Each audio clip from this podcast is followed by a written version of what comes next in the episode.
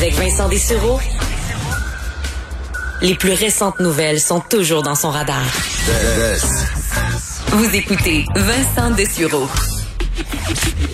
Le, le commentaire de Danny Saint-Pierre, un chef pas comme les autres. Salut Danny Saint-Pierre. Allô? Ça va bien? Ça va très bien, merci. Euh, tu tombes bien avec ton sujet parce que la- le hockey recommence Tout à fait. dans quelques jours à peine. Mhm. Il y en a qui vont renouer avec les brasseries sportives. oui. Et euh, je suis quand même surpris de ton sujet parce que tu nous parles de la cage au sport. Et c'est pas une, une plug, c'est une histoire qui t'intéressait. Ben, c'est une histoire qui m'intéresse parce que, tu sais, des fleurons comme ça, euh, de la restauration à grand volume au Québec, il n'y en a pas tant que ça. Ils ont fait des gros efforts dans les dernières années pour, justement, quitter le mode euh, sportif-sportif puis de passer à une autre étape. Ils ont engagé comme, euh, comme chef corporatif un bon ami à moi qui est Louis-François Marcotte, qui a fait Euh, le menu avait complètement... Je, je, je Ben parle oui. là souvent dans les dernières années, mais le avant et après Louis-François, c'est de deux mondes. là. Ben, tu sais, de Deux quitter mondes. le congelé, de faire cuire des choses à l'ordre, d'avoir du poisson. Tu sais, on parlait des tacos de poisson hors Ah d'onde. oui, c'était très bon là. Je me souviens des petites. J'étais très surpris de voir ça sur le menu. Ben oui. C'était bien réalisé. Des Pokéballs, euh, des affaires qui sont fraîches, les beignes de crémy, qui est un de nos amis qui fait euh, qui fait des beignes sur la rue Mont-Royal qui sont exceptionnels. Puis tu sais, non, on en parle négativement parce qu'il y a quand même quatre établissements euh, qui viennent de fermer. C'est quand même des gros morceaux. Tu sais, la Cage au Sport, c'est 37 euh, restaurants, c'est au-dessus de 2000 employés. Euh, c'est du stock ça dans un échiquier économique provincial dans notre industrie là. Fait que tu sais, moi j'avais envie de discuter de OK, c'est la Covid. On a 50% de nos capacités. Là, on commence à voir les gros joueurs bouger. Puis ça, c'est super intéressant. Parce que c'est un casse-tête pour tous les restaurateurs. ben oui, c'est mais sûr. c'est quoi la différence euh, de en, au- le- le- en niveau du casse-tête pour quelqu'un qui est propriétaire de son restaurant unique et quelqu'un qui a une chaîne?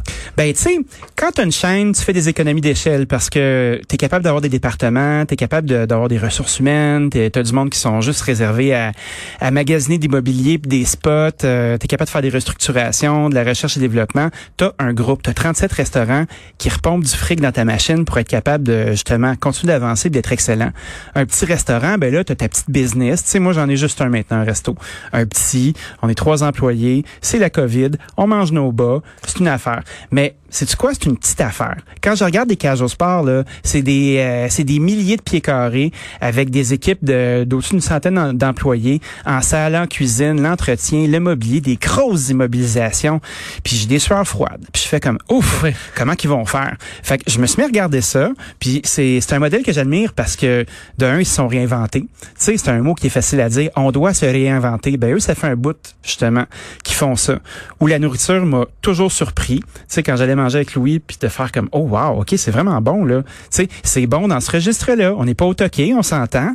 Mais tu sais, tu manges bien, c'est frais, ta laitue est bien triée, ça goûte bon, c'est chaud, c'est assaisonné. Puis après ça, avec le temps, ben là, c'est peut-être l'occasion de se restructurer. Fait qu'on voit quatre magasins fermés, on entend des voix qui font Ah ben ils en profitent pendant que c'est la COVID. Ben justement, peut-être que un, un gros bateau comme celui-là a l'occasion de réfléchir à de nouvelles solutions pour faire évoluer la restauration. Mais en même temps, tu dis, c'est c'est une situation qui est temporaire, sans que tu saches qu'on- temporaire pour combien de temps. Euh, le temporaire peut être long longtemps. Mais tu c'est ça, mais c'est quand même très difficile et déchirant de faire des choix parce que tu dis, OK, on fait-tu là, vraiment des, un grand virage euh, en se disant peut-être que c'est reparti dans trois mois ou est-ce qu'au contraire, on est mieux de le faire parce qu'on va être là pendant deux ans? Tu penses-tu vraiment que ça va être reparti dans trois mois? Non. Hey, Non. moi, en tout cas, euh, je regarde mon, mon pied carré en ce moment, là, puis j'en ai pas gros, puis je fais comme, oh boy, OK, j'en ai 50% que je me sers plus, là. Ma salle à manger, là, euh, je pense que je donnerais ma bouffe qu'il y aurait du monde qui rentrerait pas, là. Il y a plein de gens qui veulent pas aller au restaurant. Fait qu'on fait quoi dans ce temps-là? Oui, on fait quoi? parce que qu'est-ce est-ce qu'on est obligé de se, se tourner vers ben, du surgelé, puis pour que c'est justement pas perdre son stock, puis de- d'y aller dans où on était avant? Ben, quand je regarde un modèle comme celui-là, euh, tu vois, ils ont super bien travaillé leur marque de commerce au commerce de détail. Quand tu vas dans les rangées congelées, là, t'as des ailes, t'as un paquet d'affaires qui sont là, qui sont de belle qualité pour que tu puisses faire tes parties de cage à la maison.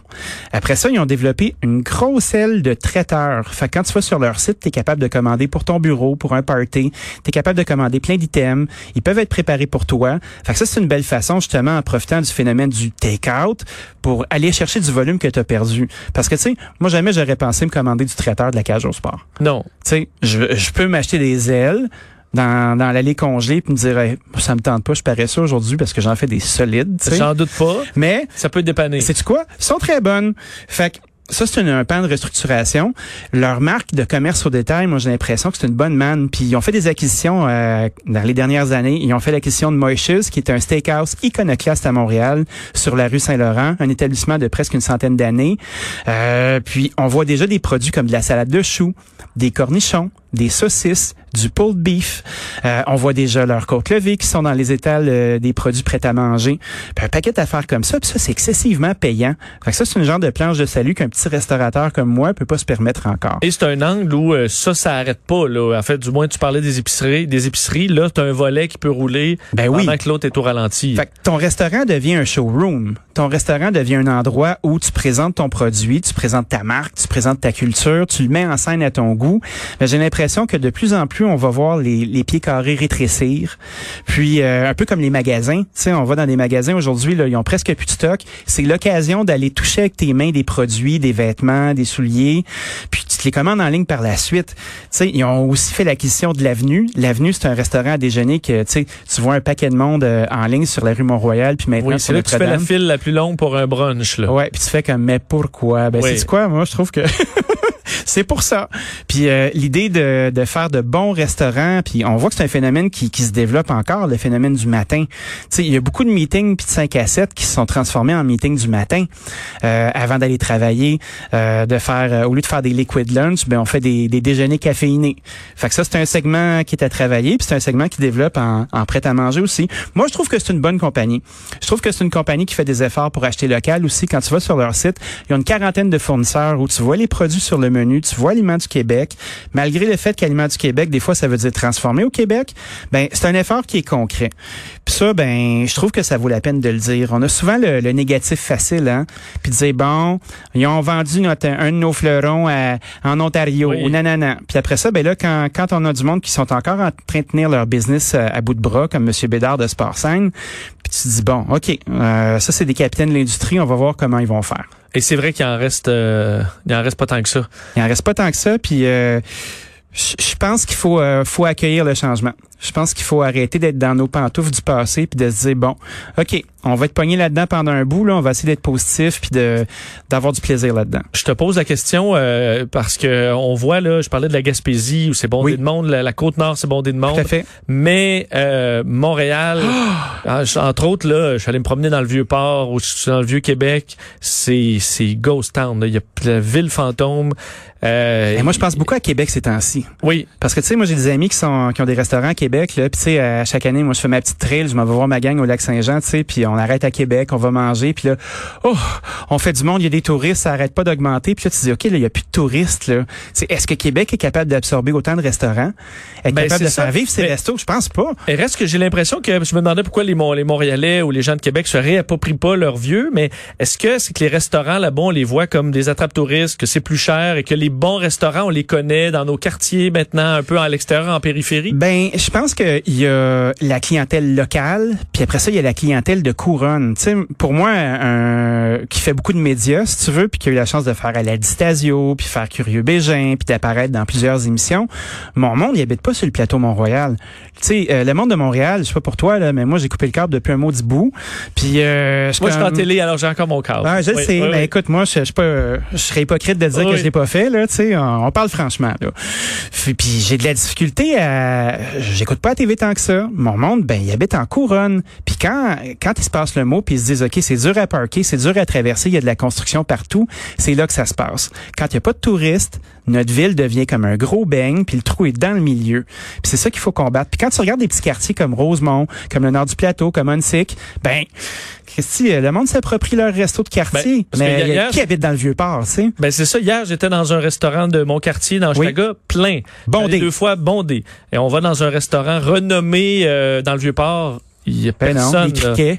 Des criquets là. C'est terrible. euh, Il y en a plusieurs qui passeront pas euh, au travers. Ben, là, les loyers sont super forts. Puis tu sais, moi, ce que ça me fait penser aussi, c'est le fait que quand tu commences à avoir tes lieux qui sont soi-disant prime, puis qu'ils sont plus, ben il y a plein de gens qui vont devoir casser leur bail. Euh, la taxation sera pas la même. Il va y avoir des répercussions qu'on suspecte pas. Il y a du collatéral dans la fer- fermeture de ces, ces établissements-là qu'on va sentir pendant longtemps. Assurément, on souhaite euh, et bon euh, au staff aussi là, je pense qu'il Oui. se retourne au travail, mais là il y a pas de clients. Ouais. Euh, tu sais et- que pour les employés de service, c'est difficile, hein, parce que c'est des employés à pourboire. Fait que t'es dans la salle, t'as ta visière, t'as ton masque, t'es là, puis tu t'occupes de trois, quatre clients, faut que tu sois de bonne humeur, là. C'est tough. Je suis pas sûr que j'aurais goût de lâcher la PCU, moi. C'est ça, il y en a quelques-uns qui sont peut-être euh, retournés euh, sur, Oui. la, sur la PCU. Tournez sur le banc. Danny, merci infiniment. Merci. On se reparle la semaine prochaine. Je me tourne vers Jean-François